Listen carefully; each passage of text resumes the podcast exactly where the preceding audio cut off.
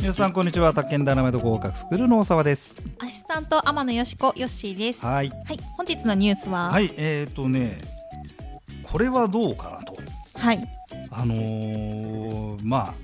ねちょっと最近はほらオリンピックだコロナだとうん、そんな騒ぎになってて、まあねバタバタしておりますけ どはい、世の中は世の中はい、世の中はね、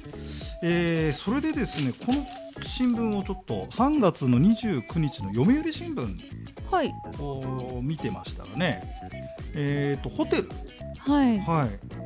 えーコロナで苦境だということで、ううんん、大変ですよあのーね。どうしようかなっていうんでね長期滞在プラン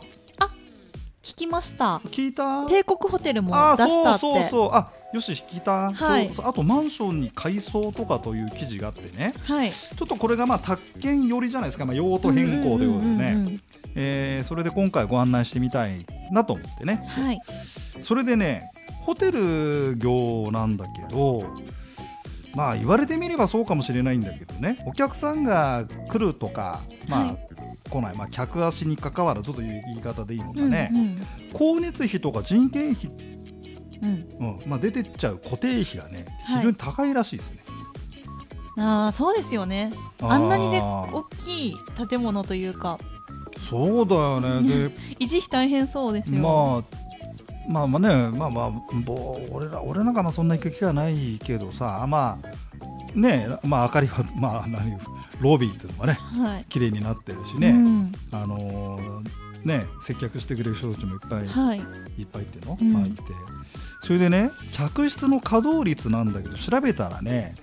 50%から70%でトントンなんだってよへえ、採算ラインっていうのがね、はいはいはい、あるじゃないで、まあ、固定費っていうのが高いとどうしてもそうなうるん、らしくてね、ところが、こまあ、コロナ云々っていうことで今20%ぐらいらしいよ20%から30%という水準なんだって、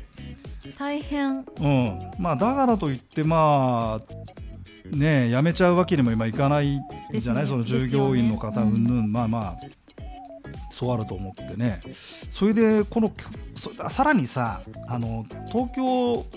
オリンピックかパラリンピックうん、ねでそれでほらお客さんがいっぱい来るっていう特需っていうんだけどはい。それをまあ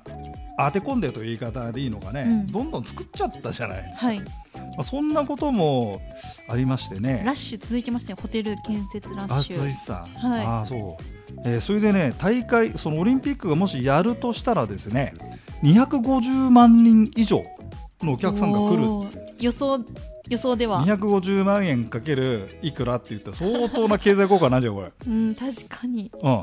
ー、でまああの外国からのお客さんとかさはい。まあ、国内からも、ね、来る人もいるんだろうけどね、うんうんうんところがちょっと今雲行きがだいぶあや、暗くなってきましたあよあーね。なってきちゃったよねさあどうするかってことでただまあ今言ってる通りしなんだっけ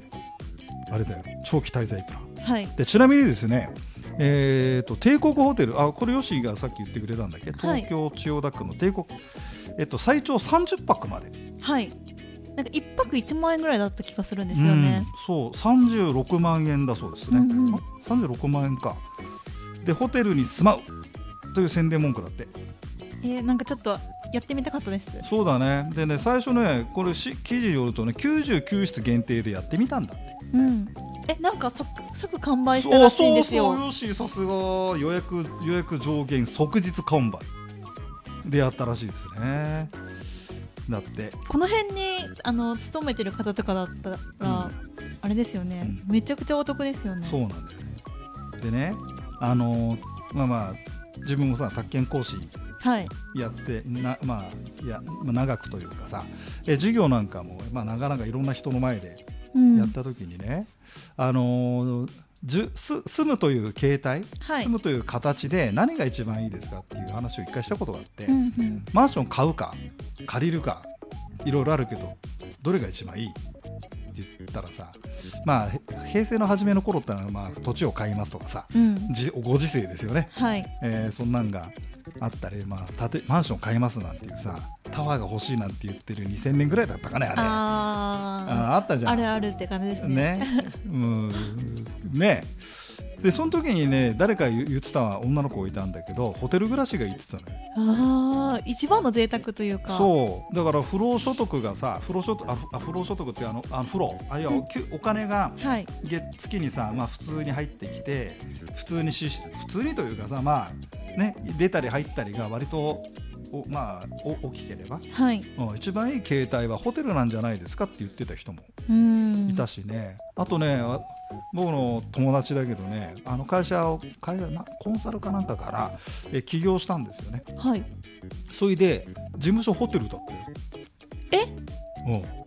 へえそホテれっルていのいん部屋をですかうん大丈夫なんだってへえまあ、考えてみればさ、まあ、会社会社登記どこだったかちょっとその辺は詳しく聞かなかったけどあそうなんかそこがちょっとネックなんですよねいやあ別にだのって住民票的なうん、ただねホテルでやってたへえでねなでそれでそこで働いてた女の子なんかもさ「まあこんにちは」なんて知り合いなんじゃんまあまあ、はいあ先生なんてさで聞くとね何がいいってねあの会社終わった時に掃除しないって言うんだよねあでお客さんがさやっぱコンサルの仕事だったからまあひ日に日に来るんだってあはいでオレンジジュースだコーヒーだってやんじゃん全部ルームサービスだったよいいなーだからあのほらいらっしゃいませとかっていうのもなくてうんで洗いもし洗い物はしないっつったかな、ベッドシーツも毎日綺麗ですしうねん、それでやってたっていうんでどこだっけかなあの行ったんだよね俺もね、へ前えちょっとそれを思い出しましたけどそういうことも可能なんじゃないどうかねそれでね、えー、と通常の宿泊客と同様にプールやサウナのジムも使えますコスメなどのあほらあの室内清掃の頻度とか備品交換シャンプーとかああいうのはちょっと減らしてもさ、、あはいはいはいいいんじゃねえかなっていうんですね。でね、これをね、えっ、とね、サービスアパートメントっていうのは呼び方で、うんいやいや、長期滞在型の宿泊、欧米では広がっていたと。いやホあーテルでね、多さそうそ欧うなん米すよではサービスアパートメントとの呼び名で、えー一部不動産会社はい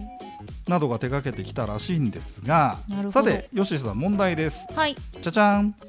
建物の賃貸借契約にならないんですかって借家法の適用があるんじゃないのっていうでそれとさ旅館旅館あのねホテルをやるっていうと旅館業法のはい確か許認可が必あー要でで、えーまあ建物の賃貸借だと借地借家法なんじゃんうんうん1年未満のは期い、間っていうのはどうなっちゃうのみたいな、うんどうなんですかって話になってさ、あーうんそれでですねこれはねこのてあのね旅館業法の範囲内となる1ヶ月を上限だって言うんですね、へえだ1ヶ月のスパンでって言うんだったらこれはあれなんじゃねえかという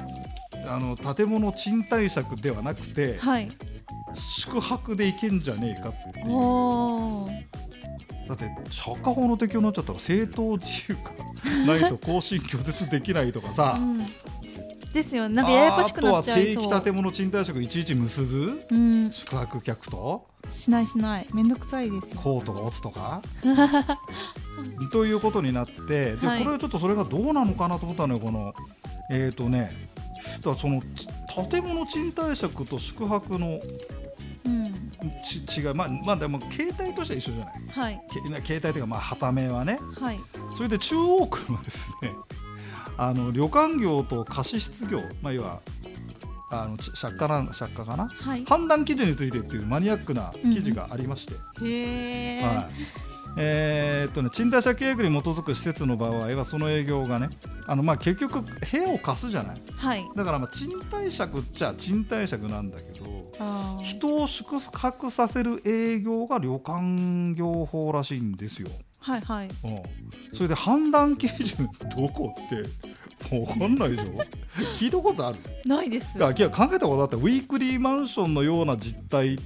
もあるし、はい旅館もあるしあとね民泊なんかも出てきちゃってさああでさらには定期借家契約だってさあれうん1日単位の賃貸者 OK になっちゃったじゃん あはいあのなんかほらラブホホテル代わりに言うのでねそれのイメージが強くてそうそうそうだってさどうなんだみたいな話になってそれでねこれ一応書いてましたねまず宿泊料を受けているこうて考慮する要件だっつってねはい、旅館業法の対象となるかどうかってところで、うん、えー、とまず宿泊料、まあ、では宿泊料で、まあ、と止める、はいまあまあうん、うーんということとあと寝具を使用して施設を利用だからあの絶対にまあベッドがいベるッドがあということですねとかっていうことなんですかね、えーそれからあとは、えーとね、施設の管理、うんうん、で宿泊者のいる部屋を含め施設の衛生上の維持管理責任、まあ、だから掃除とかさ、うんうん、それが要はあの営業者はい貸してる方にある、あうのん賃貸借だとさ自分か自借家人分でがいる掃除してくあだそこさはいちょっと違うてあとそれから最後はね生活の本拠を有さない生活の本拠じゃないとはい生活の本拠なんてあの借家法で出てきます ねあれじゃないっていうことで一応判断しで要は旅館業法なのか難しいなんかとかなんとかっていうことなんですけどね一応ちょっとマニアックな話なんですがはいえーそんなことで一応、えーまあ、今世の中はいが、まあ、こういう状況もあるということでいろいろ皆さん工夫をしておりまして、えーホテルのね一度は泊まっなんか利用してみたいです一ヶ月間そうだねホテルライフカテライフね だからそれをずっと続けられるのが一番さはいだって建物の維持管理メンテナンス責任になるうんこれマンション買っちゃうっていうのとだいぶ違うからねで一応それを以前僕は授業で随分進めたことがありましたねはいあとそれとねほ実際にねホテルをねマンションにね用途変更しちゃうっていう業者もいるんだってああもうだっうんて、ホテル見だと込めないですもんね観光客